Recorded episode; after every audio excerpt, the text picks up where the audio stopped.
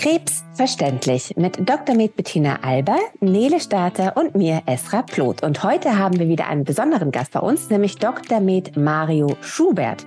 Er ist Facharzt für Innere Medizin, Hämatologie und Onkologie als auch Palliativmedizin und ist Chefarzt der Mediclin Kraichgau Klinik in Bad Rappenau. Hallo. Herzlich willkommen. Hi Esther, hi Mario. Freut Hallo. mich, dass ich dabei sein darf.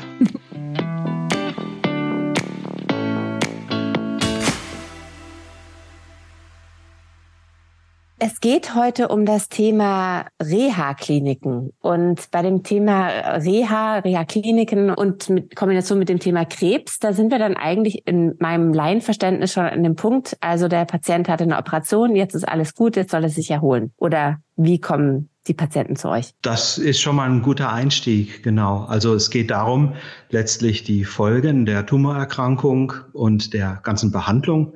Das kann eine Operation sein, das kann aber auch Bestrahlung oder Chemotherapie, Immuntherapie sein oder alles zusammen. Und all diese Behandlungen haben ja entsprechende Folgen und Einschränkungen, Nebenwirkungen.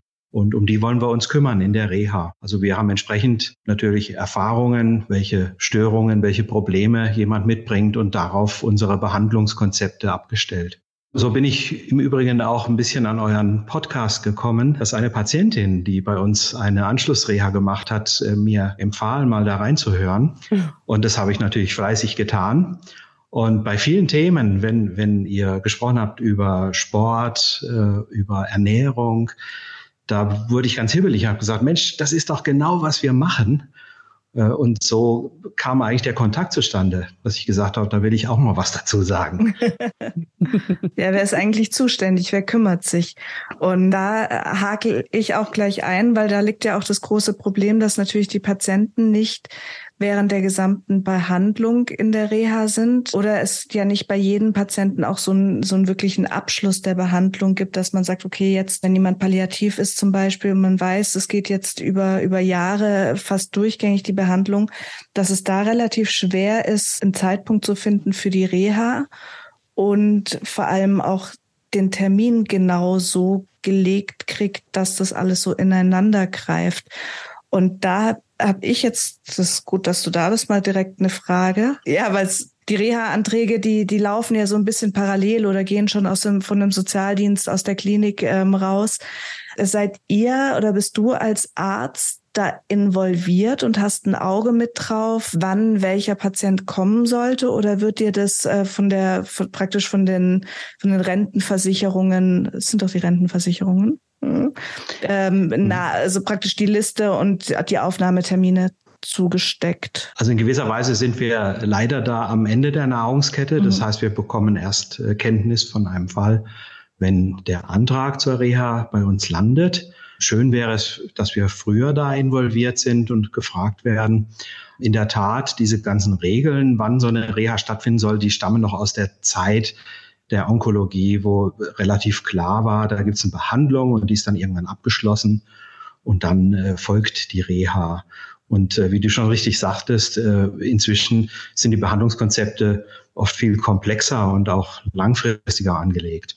Und da muss man sich dann auseinandersetzen, wann ist der richtige Zeitpunkt, so eine Reha zu machen. In der Regel, äh, sage ich jetzt mal, nach dem größten oder intensivsten Behandlungsschritt.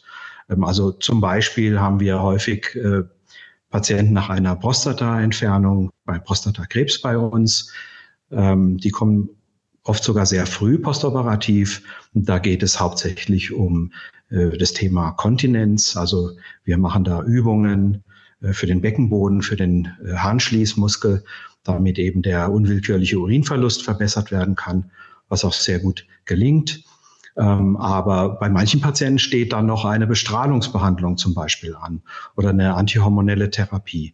Also die kommen quasi äh, zwischenrein mal zu uns. Hm. Und andere, äh, wie zum Beispiel Patientinnen nach Brustkrebsbehandlung, die durchlaufen oft den gesamten Zyklus von der Operation über die Chemotherapie und Bestrahlung und kommen dann zum Abschluss. Dann haben sie vielleicht noch eine laufende antihormonelle Therapie zu uns. Ist also denn die Dauer immer gleich oder sind die, sind die PatientInnen unterschiedlich lange in, in Reha? Also wird es festgelegt, wie lange ich gehen darf oder wer Die Regeln das? bestimmt letztlich der, der Kostenträger Und das ist, mhm. was Bettina schon mal fragte, in der Regel die deutsche Rentenversicherung. Darüber wundern sich dann viele. Äh, aber wenn man also in, irgendwann mal im Laufe des Lebens als Angestellter gearbeitet oder zumindest Beiträge eingezahlt hat in die Rentenversicherung, dann sind die der Kostenträger für die onkologische Reha und eben nicht die Krankenkasse in der Regel. Und äh, die Rentenversicherung sagt, die onkologische Reha dauert drei Wochen. Punkt. Also insofern ist, der, ist okay. die Zeitdauer äh, recht eng festgelegt. Okay. Wir haben ein bisschen Spielraum zur Verlängerung. Für manche Patientinnen und Patienten, die es rauchen, kann man noch eine Woche dranhängen. Aber in der Regel ist die Reha mhm. drei Wochen lang und in den allermeisten Fällen äh, stationär. Das heißt, die Leute kommen tatsächlich zu uns in die Klinik. Es gibt aber auch Möglichkeiten, ganztägig ambulant oder wie man es auch nennt, teilstationär eine Reha ab zu absolvieren. Das heißt, man fährt dann abends nach Hause und kommt morgens wieder. Findest du es sinnvoll, die ambulante Reha bei onkologischen Patienten? Also ich stehe dem recht zwiegespalten gegenüber. Es ist auch noch immer eher ein Nischenthema. Also es gibt Patientinnen und Patienten, die äh, vielleicht auch nur so eine Reha überhaupt möglich machen können, weil sie familiäre Verpflichtungen haben. Aber äh, im Großen und Ganzen kriege ich die Rückmeldung, dass es doch auch sehr zuträglich ist, wenn man mal für ein paar Wochen von zu Hause weg ist und sich ganz auf sich konzentrieren kann. Und hier wird ja auch ähm, alles abgenommen. Hier kriegt man Essen serviert regelmäßig und man hat seinen Zeitplan, an den kann man sich halten. Und das ist ja auch sehr befreiend. Mhm. Und, ich frage äh, jetzt so ein bisschen, was kann man aber in, in drei Wochen bewirken? Also ich stelle es mir so ein bisschen eher vor, als, als ist es so ein Kurs oder so eine Art Schule, in der man halt dann wirklich beigebracht bekommt, was man zu Hause fortführen muss. Absolut. Ähm, das finde ich sehr gut auf den Punkt gebracht. Also so richtig nachhaltig wird es natürlich erst, wenn man die Übungen, die man hier vermittelt bekommt, auch äh, zu Hause weitermacht. Es gibt auch Möglichkeiten, können wir vielleicht nachher nochmal besprechen, der Reha-Nachsorge, etwa Reha-Sportangebote oder IRENA, wie sich das nennt, ähm, um eben dann auch noch für ein paar Monate zu Hause das wieder aufleben zu lassen, was man hier an Motivation mitgenommen hat. Hm, weil ich glaube halt, viele denken tatsächlich, dass es so ein bisschen so ein Rundumpaket ist dann in drei Wochen und dann, und dann wird es schon alles wieder und gar nicht so damit rechnen, dass da auch einfach im Anschluss noch eine Menge Arbeit im Programm ist. Dass, dass man selber noch ja, also, ja. ja, genau. Also ist sicher auch eine Frage des Erwartungsmanagements, respektive der Vereinbarung auch von realistischen Zielen für diese drei oder maximal vier Wochen. Und ja, es stimmt, da viele kommen natürlich mit dem Wunsch oder der Vorstellung, Vorstellung, in dieser kurzen Zeit ist dann alles wieder so, wie es mal war. Was oft auch daran liegt, dass bislang in dem ganzen Behandlungsprozess oft nicht darüber so offen gesprochen wurde. Wie lange dauert das denn, bis die Nebenwirkungen nachlassen? Wie lange habe ich denn noch zu tun mit der Erschöpfungssymptomatik? Und, und viele sind dann sehr überrascht zu hören. Das ist doch eine Frage eher von Monaten und nicht von ein paar Wochen. Mhm. Äh, da, da habe ich auch eine Frage, Entschuldigung, aber ähm, was ist denn da der Unterschied zwischen einer Reha und einer Kur und wieso gibt's für manche, ich weiß, dass eine Freundin von mir war auf einer Kur und die ging über Monate. Warum gehen manche Sachen so viel länger, weil sie mehr psychologisch basiert sind als körperlich und wie kann man den psychologischen Aspekt bei Krebspatienten dann besser betreuen, wenn es doch nur so kurz in der Reha ist? Ja, also es gibt andere Reha-Formen, die äh, von Beginn an auch auf eine längere Zeitdauer angelegt sind. Etwa eine psychosomatische Reha, die meine ich fünf oder sechs Wochen automatisch auch ist. Ähm, also es gibt schon andere Settings, die kürzer oder länger sind und die auch anders aufgestellt sind. Ne? Das geht zurück auf das, was ich eingangs sagte. Wir sind eben vorbereitet für die typischen Folgestörungen einer Tumorerkrankung beziehungsweise Tumortherapie und wollen das auch übergreifend abdecken. Also, und da ist es halt schwer, jetzt nur einen Aspekt rauszupicken. Nehmen wir die psychologische Belastung und dann jeden Tag psychologische Gespräche etwa anzubieten, sondern wir haben ganz klar einen multimodalen Ansatz. Das heißt, wir nähern uns diesem Problem aus unterschiedlichen Richtungen.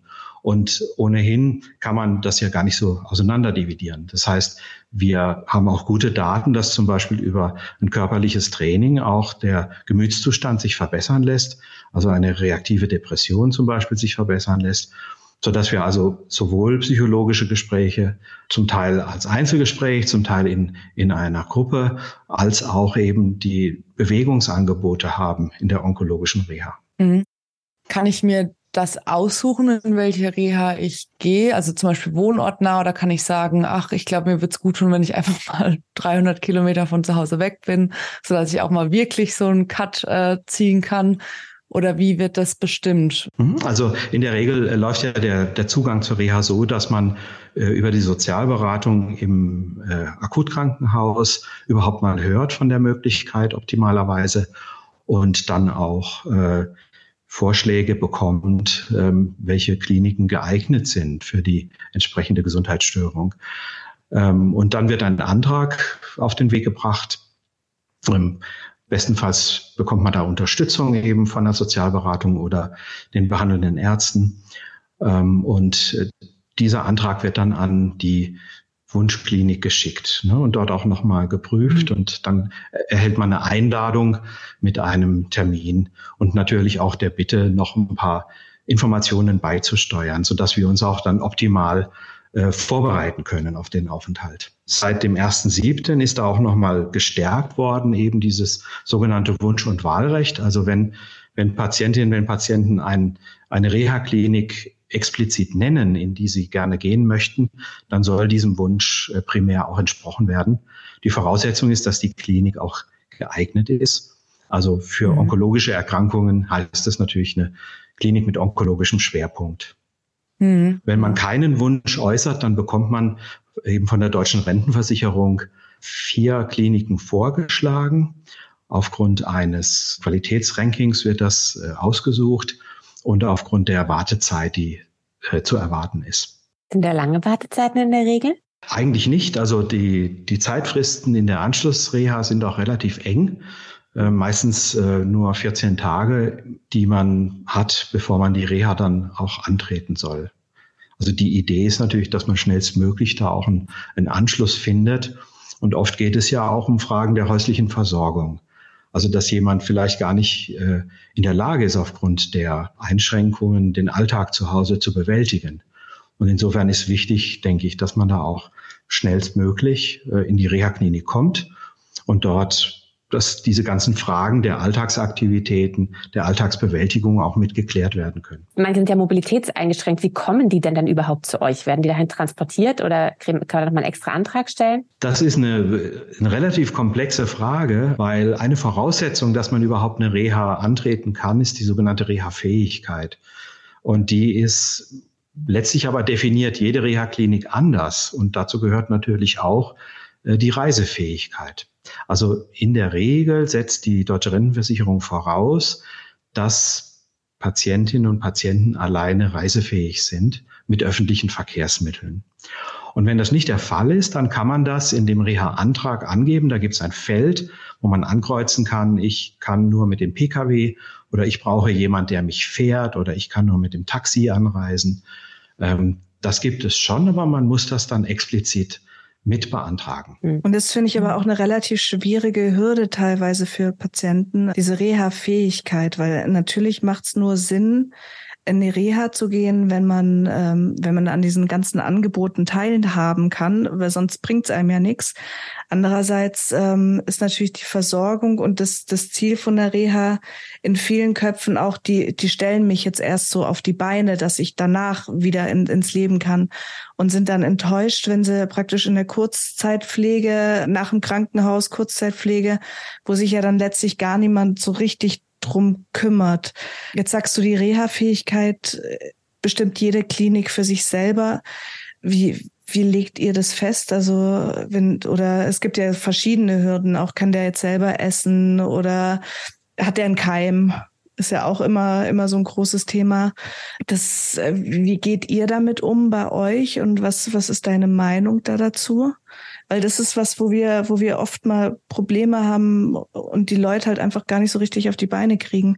Also am besten ist im Zweifel natürlich Kontakt aufnehmen mit der entsprechenden Klinik und dort die Fragen besprechen. Also letztlich geht es darum, wie barrierearm oder barrierefrei ist ein Haus, wie weit sind die Laufwege, wie gut ist die pflegerische Versorgung, wenn eben ja, Patientinnen und Patienten nicht, nicht alleine sich versorgen können, also nicht alleine die Körperpflege betreiben oder Unterstützung beim, beim Essen, beim Ankleiden und so weiter brauchen.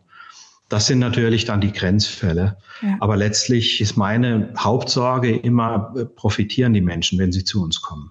Also können die ausreichend an den Therapien auch teilnehmen, damit sie auch was davon haben. Ja, letztlich äh, haben wir eben die Konzepte ja nicht, nicht dafür da, dass jemand sich hier ins Bett legt und dann drei Wochen äh, Pflege erhält, ne, sondern die müssen schon auch äh, in die Gruppen reingehen, den Sport mitmachen. Und da haben wir aber in jeder Leistungsstufe eigentlich ausreichend auch Angebote. Bettina, du hast angesprochen Keim. Mhm. Ist das dieser berühmt-berüchtige Krankenhauskeim, von dem du da sprichst? Und was bedeutet das? Ja, da gibt's ja verschiedene ähm, Krankenhauskeime von bis und man will die ja nicht weitergeben an andere Patienten. Und dementsprechend gibt's da Einschränkungen, wenn man einen Patient hat, der so, so einen Keim in sich trägt. Letztlich ist da die Reha-Klinik ja so ein bisschen der Zwischenschritt äh, in das häusliche Umfeld. Und insofern sind die Regeln, die im, Akutbereich ja zum Teil sehr streng gehandhabt sind, in der Reha-Klinik etwas aufgeweicht. Auch unter dem Gedanken, dass bei uns die Menschen ja auch schon viel autarker sind. Also zum Beispiel eben die Körperpflege selbst betreiben und nicht äh, das durch Pflegepersonal gemacht wird. Und insofern sind multiresistente Keime bei uns schon auch ein Thema aber in der Regel nicht so ein großes Problem. Es sei denn, es besteht ein erhöhtes Streupotenzial. Also zum Beispiel ein, ein äh, multiresistenter Keim in den Atemwegen und der Patient äh, hat zum Beispiel ein Tracheostoma oder äh, einen chronischen Reizhusten oder äh, wo man sicher auch drüber sprechen muss, ein Keim im Urin, wenn ein Patient oder Patientin eben äh, eine Inkontinenz hat, eine relevante. Also das sind dann solche Fälle, auch da lohnt es sich nochmal zu sprechen. Und ganz problematisch äh, sind auch für die Reha die vier MAGNs, also die Keime, auf die sozusagen kaum noch ein Reserveantibiotikum äh, funktioniert. Und da, da muss man dann im Einzelfall besprechen. Aber grundsätzlich äh, ist ein multiresistenter Keim kein Hinderungsgrund für eine onkologische Reha. Ich kurz zur Erklärung, Esra, man, man steckt sich nicht automatisch damit an oder das hat jetzt nicht direkt eine Konsequenz für uns, wenn wir, also ich hatte jetzt zum Beispiel noch nie einen, einen multiresistenten Keim, obwohl wir mit super vielen Keimpatienten ja auch eng arbeiten. Das ist einfach für ein bestimmtes Klientel einfach gefährlich, die will man schützen mhm. davor. Aber es ist nicht so, dass sobald du jemanden dir gegenüber hast mit so einem Keim, dass du den auch abkriegst. Mhm. Okay, danke. Vielleicht noch zur Ergänzung. Also wir haben entsprechende Regelwerke für den Umgang mit multiresistenten Keimen für Patienten, ebenso für Mitarbeiter. Äh, und das ist ein abgestuftes Vorgehen. Also zum Beispiel äh, werden die Patienten dann gebeten, ihre eigene Toilette auf dem Zimmer zu benutzen und eben nicht die öffentlichen Einrichtungen. Oder man soll dann nicht in den Speisesaal gehen, sondern bekommt das Essen serviert aufs Zimmer. Die nächste Frage, die ich mir jetzt gestellt hätte, wäre, ob, ob man Einzelzimmer hat oder Mehrbettzimmer. Also ich weiß nicht, ehrlich gesagt, ob es überhaupt noch Reha-Kliniken gibt mit Mehrbettzimmern. Mhm. Also ich kann jedenfalls jetzt nur für unser Haus sprechen. Wir haben ausschließlich äh, für, für Patienten Einzelunterbringung. Mhm. Wir haben aber auch Doppelzimmer. Und zwar, mhm. damit man seine Angehörigen zum Beispiel mitbringen kann. Das war jetzt die nächste ähm, Frage gewesen, ob ihr die mhm. mitschult. Ja, es gibt Angebote extra für Angehörige, auch in zum Beispiel entlastende Gesprächsgruppen, ähm, weil Angehörige durchaus auch äh, sehr belastet sind. Deswegen dürfen und können die ruhig auch mitkommen. Und ich sage mal so, wenn man 50 Jahre verheiratet war und noch keinen Tag getrennt in der Zeit und dann soll man plötzlich drei Wochen wohin, das ist ja auch ein komisches Gefühl. Und dann ist es manchmal besser, auch aus psychosozialen Gründen. Man bringt die Ehepartnerin, den Ehepartner gleich mit. Wie ist es denn mhm. bei alleinstehenden Eltern? Könnten die ihr Kind im Zweifel mitbringen? Ja, es gibt natürlich äh, Häuser, die darauf eingestellt sind, die zum Beispiel eine Kinderbetreuung bieten, äh, auch schulische Angebote. Ähm, das, also es gibt so ein paar Sondermerkmale von Reha-Kliniken, die man dann zum Beispiel bei der deutschen Rentenversicherung ähm, abrufen kann oder nach denen man also nach diesen Kliniken gezielt auch suchen kann. zum Ablauf. Nele, du weißt es, wir, wir kriegen ja immer die, die Zettel zum Ausfüllen für die, für die mhm. Reha-Klinik, wo wir dann Arztbriefe, ähm, die Befunde von der Bildgebung mitgeben. Und die gehen ja dann direkt an, an euch, Mario, wahrscheinlich an das Ärzteteam. Und wenn jetzt ein Patient ankommt, dann ist wahrscheinlich erstmal Arztkontakt, um auch ein Programm, ein individuelles zusammenzustellen. Kannst du mal sagen, wie, wie das abläuft, dass die Patienten sich ein bisschen was drunter vorstellen können, was eigentlich passiert, wenn ich ankomme? Mhm. Nach also die, nach dem Check, nach dem Check-in, genau. Die ersten paar Tage sind meistens relativ turbulent. Man muss sich ja auch erstmal zurechtfinden und kennenlernen. Äh, und in der Regel erfolgt also eine Verwaltungsaufnahme. Da werden erstmal die ganz wichtigen bürokratischen äh, Dinge geklärt und Verträge unterschrieben und Einwilligungserklärungen. Und das wird ja alles immer schlimmer, auch in der Reha. Äh, und dann folgt jetzt zum Beispiel in unserem Haus eine Pflegeaufnahme.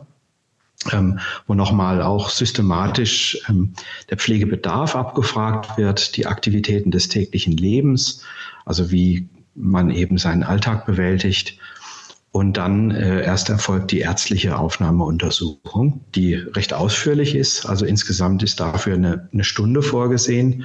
Natürlich geht es auch mal schneller, dauert auch manchmal länger.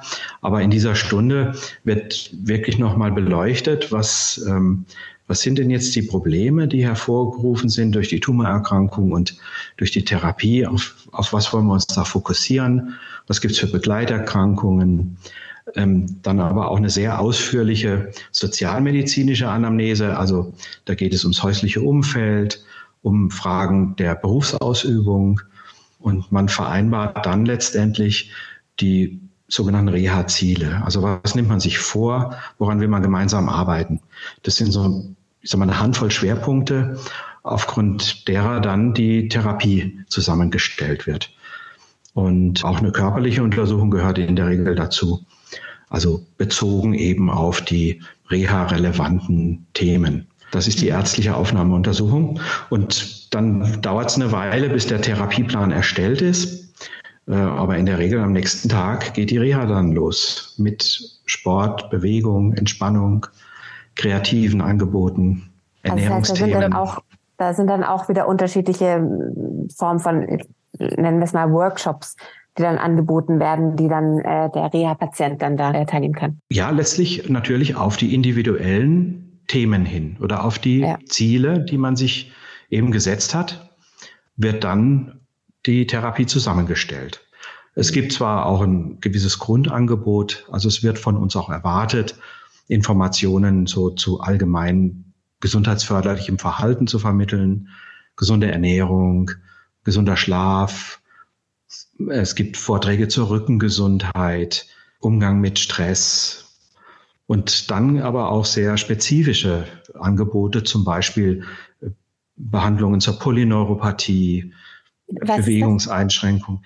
Das sind äh, Gefühlsstörungen, die oft eben die Folge sind von äh, Chemotherapiebehandlungen.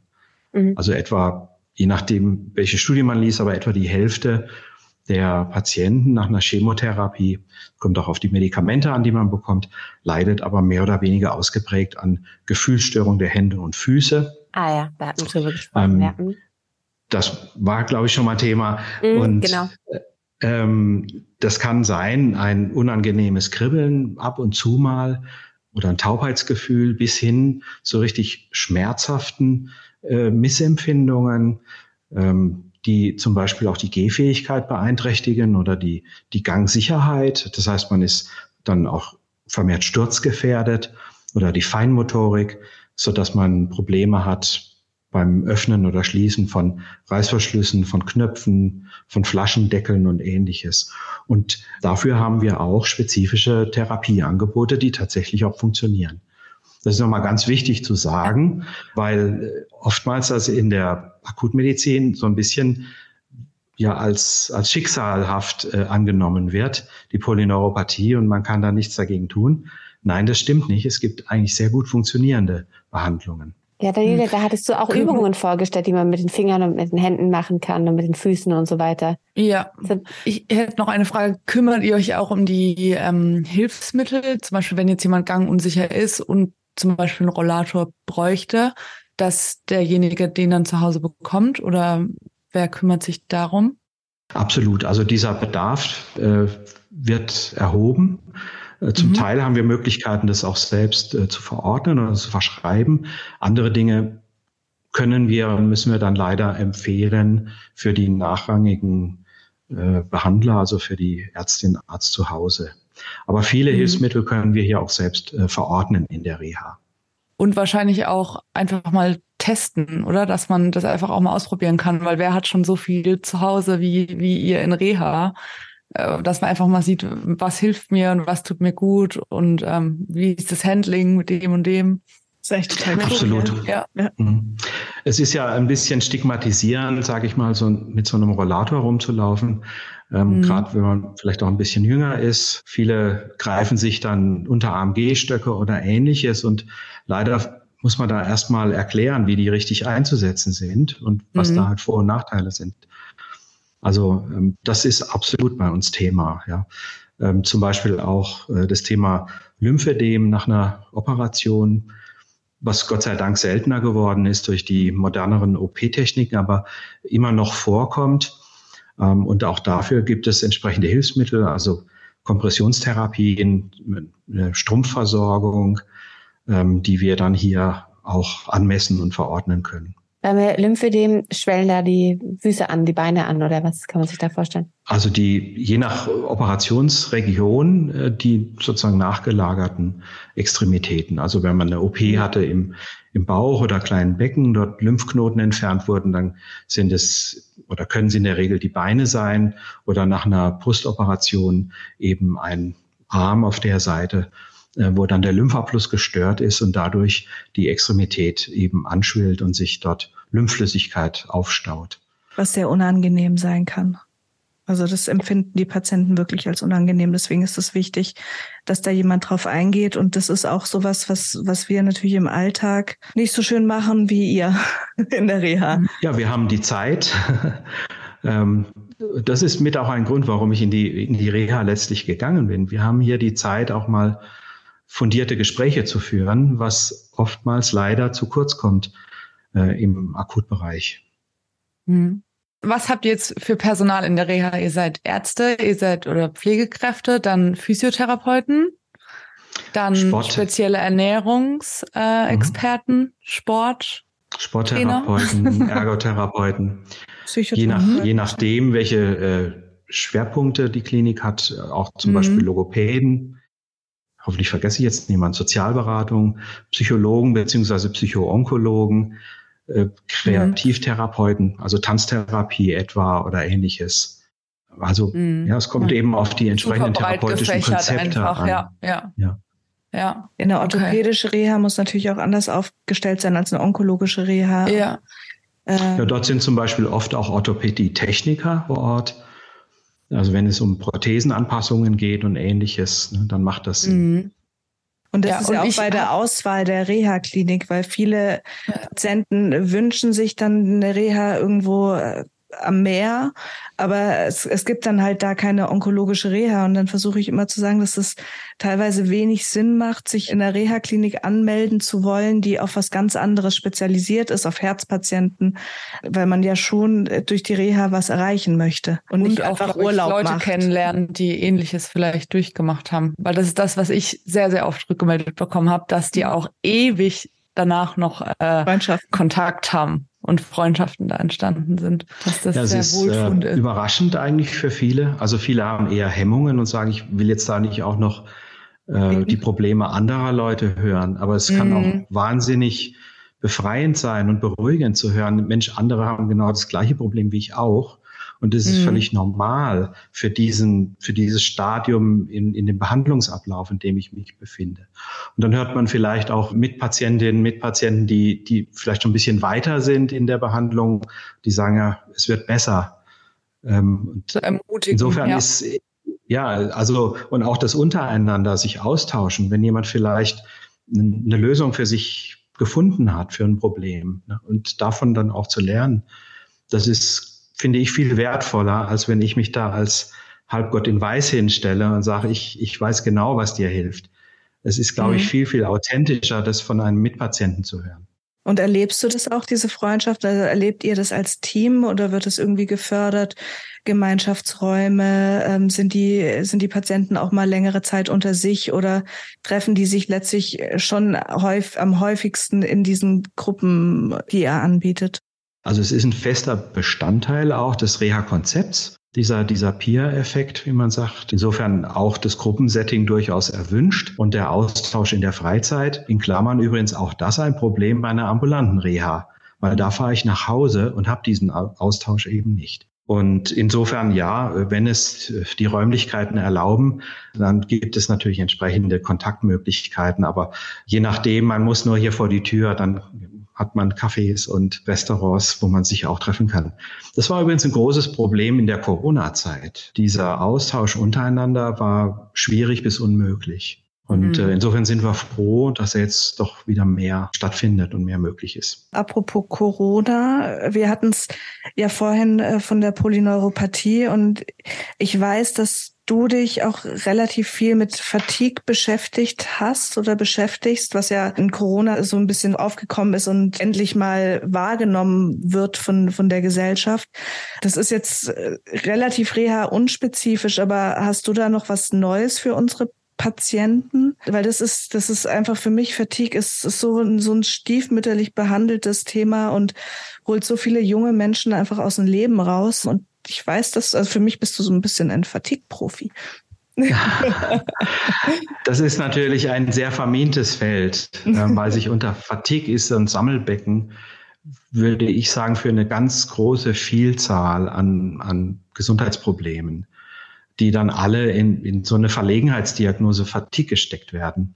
Und deswegen gibt es da so unterschiedliche Ausprägungen, auch unterschiedliche Symptome und auch unterschiedliche Bedürfnisse. Und da sind wir letztlich eigentlich sehr bescheiden und sagen, wir haben viel Erfahrung in der Behandlung der krebsassoziierten Fatigue. Und wir haben gesehen, dass das für einige, ich will sogar sagen für die meisten Patientinnen und Patienten mit einer Covid-19 bedingten Fatigue, also im Rahmen eines Post-Covid oder Long-Covid, dass das auch funktioniert, was wir machen. Mhm. Aber nicht für alle. Also es gibt offensichtlich, und das sind jetzt so die neueren Erkenntnisse, unterschiedliche Verläufe oder unterschiedliche Kohorten von Patienten mit Post-Covid, die vielleicht auch dann andere Bedürfnisse haben. Ähm, und was, was ich sagen kann jetzt, aber das ist völlig unwissenschaftlich mein persönlicher Eindruck, äh, was wir machen, hilft den Patienten, die so ein, ein einmaliges Ereignis hatten mit ihrer Covid-Erkrankung oder in zeitlich enger Assoziation damit diese Erschöpfungssymptomatik entwickelt haben und seitdem darunter leiden. Und für die funktionieren diese ähm, Ansätze mit Sporttherapie und einer Verhaltenstherapie ganz gut. Also so Stichwort Pacing. Ähm, es gibt aber auch andere Patienten, die so eher, ich würde sagen, was Autoimmun getriggertes haben, wo es auch immer wieder neu zu Ereignissen kommt, die wirklich auch körperlich wahrnehmbar sind und nochmal zu einer Verschlechterung auch des Zustands führen. Und nach meiner Kenntnis gibt es für diese Patientengruppe bisher ganz wenig konservative Therapieansätze. Ich glaube, das derzeit vielversprechendste ist eine Behandlung mit entsprechenden Antikörpern, also so entlehnt aus der Rheumatologie eigentlich. Behandlung Wird von es auch übertragen auf unsere Patienten? Weil das ist ja nicht unbedingt autoimmun getriggert, unsere, also unsere unsere in Anführungszeichen Fatigue-Patienten, ähm, dass man da Ansätze rüberzieht und überlegt, ob so, so Antikörpertherapien da eventuell, also profitieren unsere Patienten davon, dass jetzt durch Corona so eine so ein Hype praktisch mit Long Covid ausgelöst worden ist mit neuen Therapieansätzen oder bleib, bleiben wir bei den konservativen Bewegungen, Psychotherapie, Ernährung, ja, Lifestyle, er nickt. also ja, es, es ist ja eher so, dass, dass das ganz gut funktioniert, auch Yoga zum Beispiel, mhm. da gibt es ja wirklich auch wissenschaftliche Evidenz für. Und wie gesagt, eher umgekehrt profitiert ein Teil der Post-Covid-Patienten von diesen Behandlungskonzepten. Ähm, aber für onkologische Patienten mit einer Fatigue-Symptomatik gibt es jetzt wiederum aus meiner Sicht keine medikamentöse Therapie, keine Wundermittel, keine Aufbauspritzen, äh, die man bekommt und dann geht es einem besser. Sondern leider ist es eher ein sehr mühsamer Prozess, also der auch eine Anstrengung erfordert, eben das Training zu absolvieren, auch mittel- bis langfristig da am Ball zu bleiben.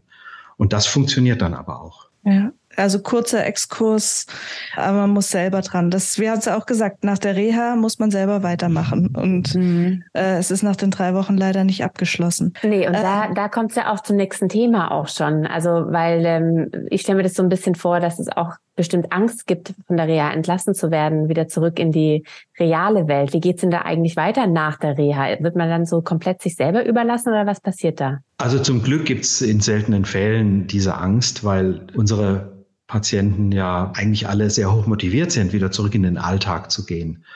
Und wir freuen uns immer, wenn wir da ein bisschen begleiten und unterstützen dürfen. Und es gibt, ja, wie gesagt, selten mal äh, den Fall, dass wir schauen müssen, dass das häusliche Umfeld zum Beispiel angepasst werden muss oder gar, aber das erlebe ich wirklich extrem selten, dass man sagt, es klappt gar nicht mehr zu Hause. Man muss da andere Möglichkeiten oder Umfelder finden. Ähm, also in der Regel geht der, Weg nach Hause in den gewohnten Alltag und wir klären und besprechen hier, wo es vielleicht Unterstützung bedarf, den Alltag auch zu bewältigen. Ähm, mhm. Esra, das weißt du nicht, man kriegt super ausführliche Briefe aus der Reha-Klinik, auch als weiter behandelnder Arzt. Mhm. Also das sind so gefühlte 20 Seiten. Also ähm, ihr als behandelnder Arzt steht auch in Kontakt mit der Reha-Klinik und werdet dann auch darüber informiert, was da passiert hinterher. ist, in welcher Stand. Ah. Hint, hinterher oder wenn eine Reha abgebrochen werden muss. Wieso abgebrochen? Ja, wenn sich zum Beispiel der akutmedizinische Zustand verschlechtert oder mhm. sich irgendwelche neuen Erkrankungen ergeben, interkurrente Erkrankungen, die machen es dann manchmal nötig, die Reha abzubrechen.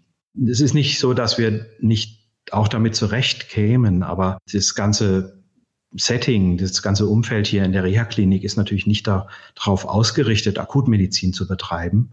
Und das überlassen wir deswegen den entsprechenden Akutkliniken. Also wenn es, wann immer es Änderungen an der akutmedizinischen Behandlung bedarf, dann nehmen wir Kontakt auf, auch mit den entsprechend behandelnden Ärzten.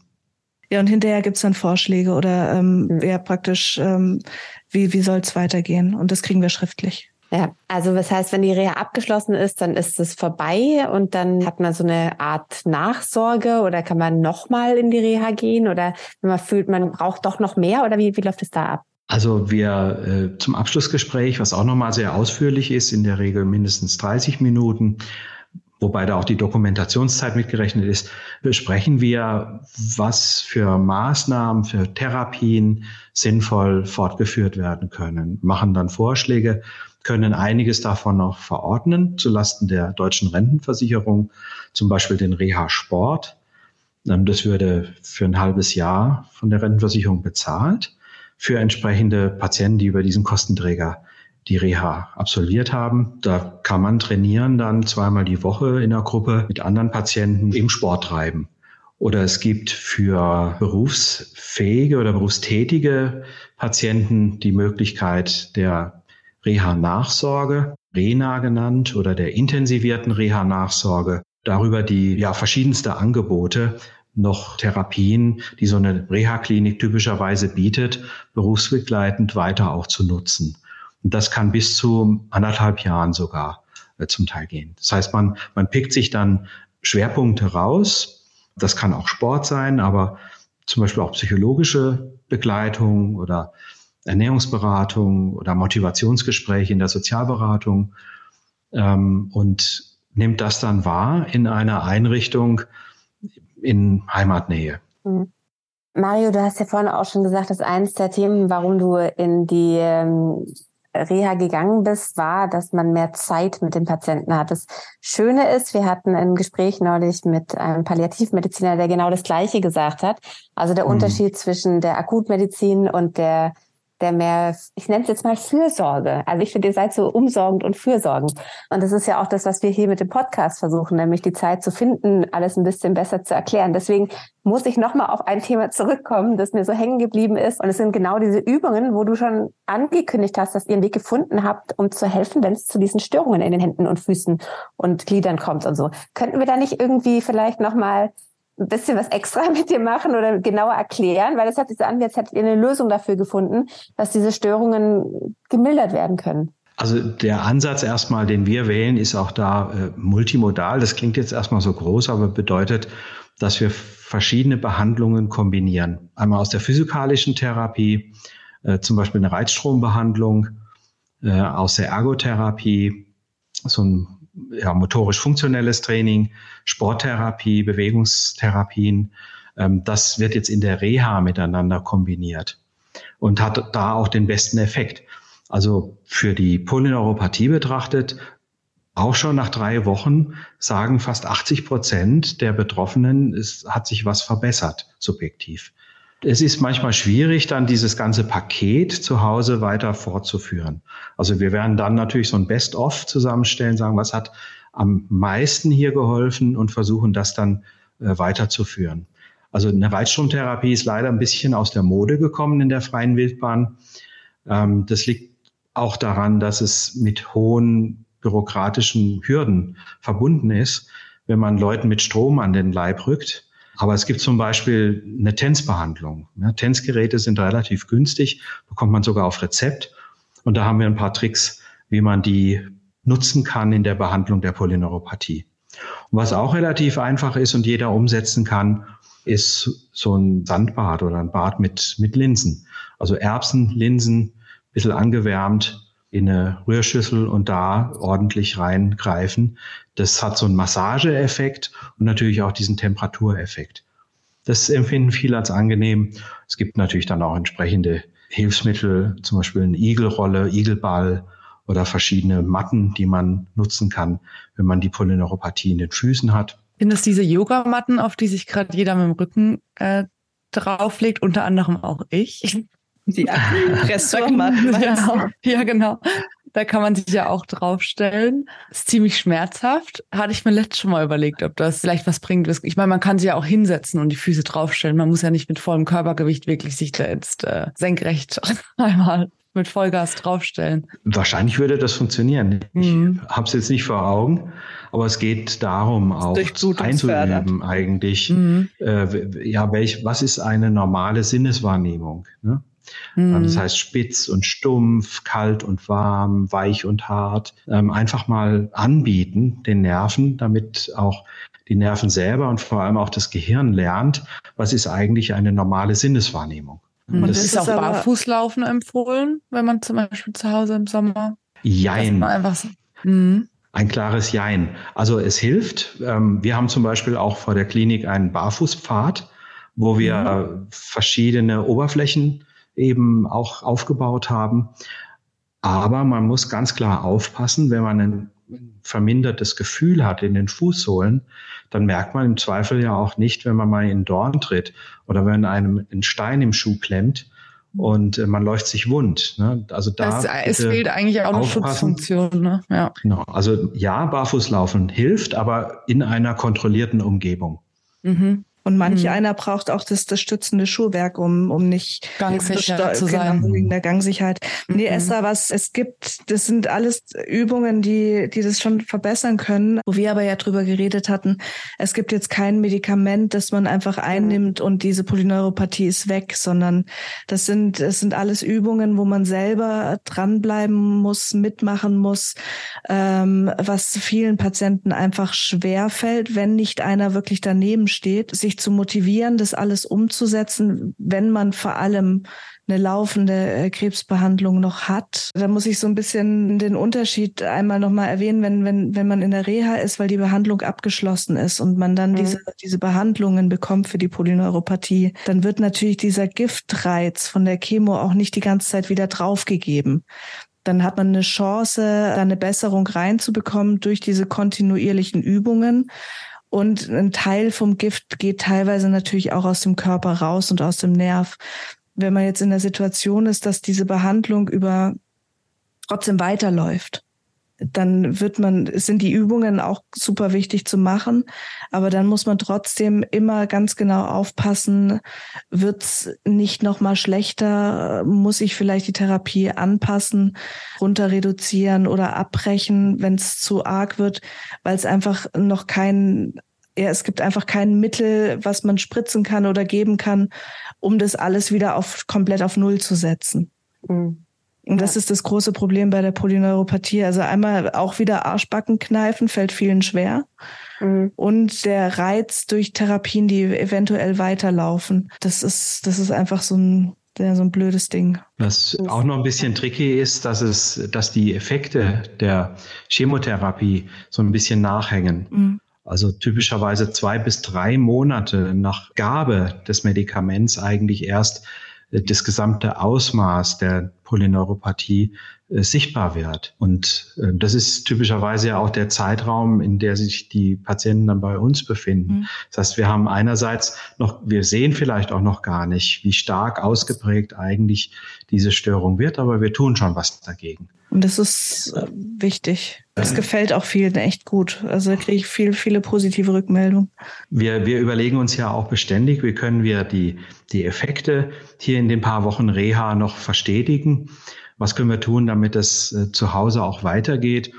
Und viele äh, nutzen jetzt auch zunehmend ähm, die sozialen Medien oder nutzen Apps äh, auf dem Handy, ähm, um eben diese Reha-Nachsorge oder die Bindung an die Reha-Klinik noch ein bisschen auch im Nachgang zu intensivieren. Da wird allenthalben jetzt entwickelt. Ich, da hat Corona einen großen Vorschub geleistet. Also gerade diese ganzen telemedizinischen Angebote, wo man eben auch nicht äh, den persönlichen Kontakt mit den Therapeuten haben durfte. Ähm, inzwischen gibt es die Möglichkeit, dann halt über Videochat eine Sporttherapie zu machen, zum Beispiel, oder auch eine psychologische Beratungssitzung ähm, wahrzunehmen. Und das wird im Moment ja mit Feuereifer in, in solche Reha-Apps gepackt, dass man wirklich von A bis Z da ein Angebot hat. Also letztlich schon eine, eine Checkliste zum Beispiel, eine Kofferpack-Checkliste für die Reha. Und dann äh, über den Aufenthalt kriegt man zum Beispiel dann seinen Therapieplan aufs Handy geschickt oder eine Erinnerung, Achtung, deine Entspannungsgruppe geht in einer Viertelstunde los, bis hin dann eben im Nachgang zu Hause nochmal vielleicht ein ein Pop-up, hallo, willst du dich nicht mal wieder bewegen, willst du nicht mal wieder eine mhm. Übung machen, so wie in der Reha. Mhm. Das ist super. Ja, fantastisch. Was würdest du dir wünschen für die Zukunft von den Reha-Kliniken, was sich verbessert, was sich verändert oder wo du wo denkst du, geht's eventuell hin? Weil ihr werdet ja auch immer moderner und die Behandlungen von uns werden immer komplexer. Denkst du, ah, das, das müsste man unbedingt ändern oder das wird sich ändern in, in den nächsten fünf, sechs, sieben, acht Jahren? Also einmal glaube ich, dass wir schon viel zu bieten haben und viel zu wenige Leute darüber Bescheid wissen. Mhm. Also das wäre mein, mein größter Wunsch eigentlich. Ähm, wie kann man das unter die Leute bringen, dass es eine onkologische Reha gibt, die so viele tolle Behandlungsmöglichkeiten hat. Und das Zweite, wo sich vielleicht die Reha auch entwickeln wird und muss, ist wieder lebensnaher zu werden. Also eben auch diesen komplexen onkologischen Behandlungskonzepten mehr gerecht zu werden dass man vielleicht das zeitlich flexibler macht. Mhm. Oder dass man sagt, man startet mit einem stationären Aufenthalt, um dann halt so intensiv äh, Seminare zu hören. Und dann äh, wird das aber ambulantisiert. Dann gehe ich und mache vielleicht noch ein paar Wochen zu Hause eine Reha. Oder immer mal wieder ein paar Tage in der Reha, ein paar Tage zu Hause. Ne? Oder auch viel telemedizinisch. Also dass, es, dass die Grenzen so ein bisschen sich auflockern. Das kann ich mir gut vorstellen. Dass man nicht so starr über diese Rentenanträge, sondern dass man wirklich, wenn wir Patienten haben, die alle zwei Wochen Chemo kriegen, dass man die zwei Wochen mhm. dazwischen dann vielleicht auch nutzen kann und dass man einfach viel individueller äh, das Ganze planen kann. Das finde ich eine gute Idee. Das ist natürlich ein, ein enormer logistischer ja, äh, Planungsaufwand. Aber ähm, ich denke, da werden auch diese Apps und, und diese sozialen Medien helfen können, sowas zu organisieren. Andererseits, und da schlagen zwei Herzen in meiner Brust, ich kriege auch immer wieder die Rückmeldung, wie, wie wertvoll das ist, diese Auszeit zu bekommen, ein paar Wochen an wirklich nichts denken zu müssen und sich einfach ganz aufs Gesundwerden zu konzentrieren. Das ist dann vielleicht eher unvorteilhaft, zu viel Besuch zu bekommen in der Reha-Zeit? Also empfiehlt ihr dann auch eher zu sagen, jetzt, jetzt nehmt euch mal die Zeit für euch? Also wir wollen das niemandem vorschreiben. Besuch ja. ist jetzt nach Corona auch wieder möglich. Ja. Ähm, aber viele Patienten und Patientinnen, vor allem Patientinnen, ehrlich gesagt, äh, sagen, ich will gar keinen Besuch. Wenn die schon mal ihre Männer zu Hause organisiert haben, dass sie die drei Wochen äh, die Unterhosen schon parat gelegt haben und das Essen in, im Kühlschrank steht, dann sagen die, okay, und jetzt bin ich mal weg. Und ich glaube, das ist ja auch wichtig. Ja, und was ist, denn, ja. ähm, was ist denn mit der zweiten Reha? Weil man, man darf ja zweimal in Reha im Abstand von x Jahren, zwei Jahre? Ich, mhm. du, du weißt es. Also man darf, man darf letztlich so oft in Reha, wie das nötig ist. Also der, der Anspruch auf eine Reha richtet sich nach dem Reha-Bedarf. Mhm. Also solange Probleme da sind, die eben zurückzuführen sind auf die Krebserkrankung oder Therapie, hat man auch einen Reha-Anspruch. Das ist jetzt mal so die, auf äh, Allgemeindeutsch übersetzt die gesetzliche äh, Vorgabe. Und dann gibt es darüber eben Interpretationen. Äh, und daher kommt es, was du fragst, dieser Anspruch nach einem Jahr nochmal eine Wiederholungsreha zu machen. Das ist, wenn man so will, eine Kulanzregelung der Kostenträger. Mhm. Die sagen, da wird schon noch genug sein, was man in der Reha nochmal angehen kann. Also hinterfragen wir einen Antrag nicht groß, wenn der kommt innerhalb dieser Jahresfrist. Das ist so ein bisschen wie bei der Garantie, wenn man einen neuen Fernseher kauft. Also binnen eines Jahres nach Abschluss der, der onkologischen Behandlung geht man davon aus, da werden schon noch genug Probleme sein, die in der Reha angegangen werden. Und nach dieser Zeit muss man das aber auch gut begründen. Das heißt, da hilft es, entsprechend Befunde der behandelnden Fachärzte beizulegen, was sind denn jetzt noch die Störungen aufgrund der Krebserkrankung? Und das ist ganz wichtig. Ähm, es muss ein roter Faden da sein, ein Zusammenhang erkennbar sein zu der ursprünglichen Krebserkrankung oder Therapie. Okay, weil das finde ich wichtig, gerade wenn man eine Reha jetzt kurz nach einer Operation oder einer Bestrahlung hatte, dann ist ja das Ganze ja, man hat ja einen ganz anderen Bedarf als gerade nach einem Jahr, wenn dann das Ausmaß der Polyneuropathie und von der chronischen Müdigkeit und dann, ich finde auch gerade nach einem Jahr ist man meistens mit diesem ganzen Behandlungsblock einmal durch, ist nicht mehr so eng getaktet und ich habe das Gefühl, da fallen viele Patienten dann auch in so ein psychisches Loch rein. Die erste Wiedereingliederung bei der Arbeit oder vielleicht das erste Erkennen, dass das Arbeiten so nicht mehr möglich ist, wie es früher möglich war. Und das dieses dieses eine Jahr finde ich, das sage ich auch vielen, dass da nochmal so, so ein, ja, so, so ein Tief kommt einfach. Und da finde ich es ganz gut, wenn man da nochmal rangeht. Dann weiß man, wie komme ich mit dem Stoma zurecht oder nicht zurecht. Da, da hat sich da alles, da, da ist der Alltag dann plötzlich schon wieder viel mehr da, dass man auch viel mehr Alltagsfragen besprechen kann. Wird es oft genutzt oder versandelt das so ein bisschen? Oder müssen wir da also aktiver werden als? Ich habe jetzt leider keine aktiven Zahlen parat, wie viele äh, onkologische so vom, Patienten die, diese Wiederholungsmaßnahmen in Anspruch nehmen. Aber es stimmt natürlich, viele der Probleme, die vielleicht sich auch angedeutet haben in der, in der Anschlussreha, also frisch nach, nach Ende der Therapie, die geben sich ja im Binnenjahresverlauf mhm. und dann ist alles wieder wunderbar. Äh, und wenn sich das aber nicht so einstellt, wie man sich das erhofft, dann ist es natürlich wirklich nochmal ein Thema, auch einen ganz anderen Blickwinkel, diese Wiederholungsmaßnahmen in Anspruch zu nehmen. Und es lohnt sich durchaus dann auch nochmal mit neuem Schwerpunkt daran zu gehen. Und viele Wiederholer, die bei uns sind, sagen, sogar die Vorträge, die man schon mal gehört hat, ein Jahr vorher, die hört man nochmal komplett neu, mhm. weil man jetzt auch einen ganz anderen Kopf hat. Also die setzen sich auch gerne nochmal in den gleichen Vortrag und nehmen wieder was Neues mit. Ne? Und, und natürlich hat man dann auch die Brille auf und, und sieht, was hat sich verändert, ist was besser geworden, ist was gleich geblieben und kann vielleicht dann das gemeinsam auch nochmal ganz anders beurteilen. Ich würde gerne abschließend auch nochmal darauf eingehen, dass eine Reha ja auch was ist, was holistisch bin auf den ähm, Patienten schaut und auf die Behandlung schaut. Bei mir ist aufgefallen, aufgrund von meiner Familienaufstellung, dass es im Ausland nicht unbedingt äh, so ist, dass es A, eine Reha gibt und B, man Krankheiten mehr holistisch betrachtet. Also nicht nur symptomatische Behandlung, sondern eben auch psychologisch Essen, Bewegung und so weiter, dass da alles irgendwie zusammen einspielt. Wie kam denn das so zustande, dass Deutschland da so anders ist als andere Länder und in meinen Augen dann auch so positiv anders ist? Und kommen dann auch eigentlich Reha-Patienten aus dem Ausland, weil sie sagen, sie kriegen das Angebot nicht in ihrem Land, aus dem europäischen Ausland? Da muss ich jetzt eine peinliche Wissenslücke aufmachen. Es, äh, also es ist ein, es ist ein Spezifikum in Deutschland, ja. Es hat sicher mit unserem Sozialsystem, also letztlich mit den Preußen wahrscheinlich was zu tun.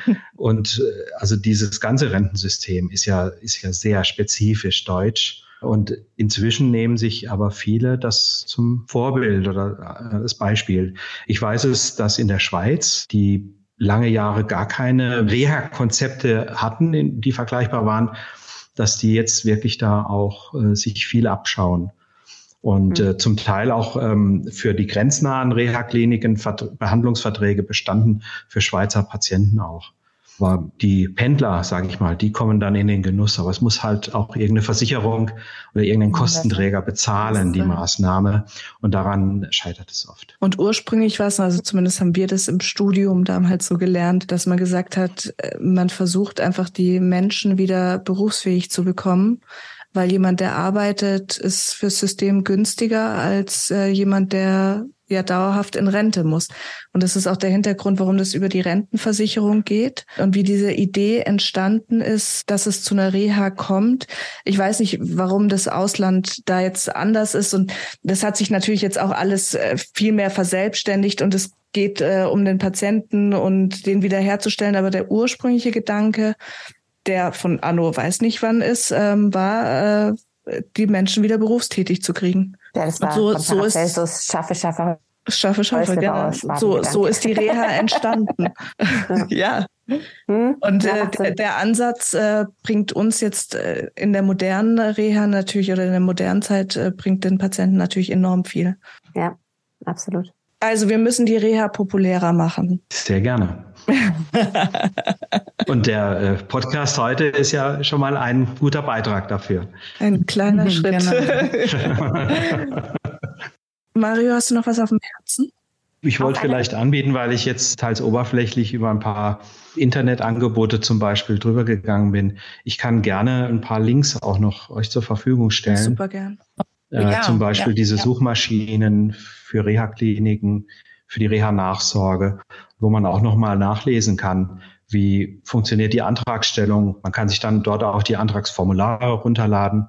Das schicke ich dann alles im Nachgang noch zu. Perfekt und wir veröffentlichen es. Vielen Dank, Mario. Das war, ähm, war super informativ und ich glaube, viele Fragen, die wir im Alltag gestellt bekommen, konnten wir adressieren, konnten wir stellen mhm. und hast du super beantwortet. Und ich denke, da wird sich viel, also da werden viele was rausholen von. Und ja, wenn noch Fragen Dank. da sind, äh, gerne über unseren Instagram-Kanal Krebsverständlich. Genau, und vielen Dank auch an die Hörerin, die uns weiterempfohlen hat, an Mario, der sich daraufhin dann an uns gewendet hat, äh, um, um da weiteren Hörern Fragen zu beantworten, weil genau so hilft man uns nämlich auch. Also wenn man uns weiterempfiehlt und wenn man uns teilt und äh, wenn man wenn man dafür sorgt, dass so viele Menschen wie möglich Zugang zu den Informationen haben, die wir versuchen zu verbreiten. Es Vielen lieben Dank, Dr. Mario Schubert. Facharzt für Innere Medizin, Hämatologie, Onkologie und Palliativmedizin und Chefarzt der Mediklinik Kraichgau Klinik in Bad Rappenau. Das war krebsverständlich zum Thema Reha und vielen anderen kleinen Themen noch mittendrin. Tschüss, schönen Abend allen. Tschüss. Tschüss, vielen Tschüss, Dank. vielen Dank nochmal.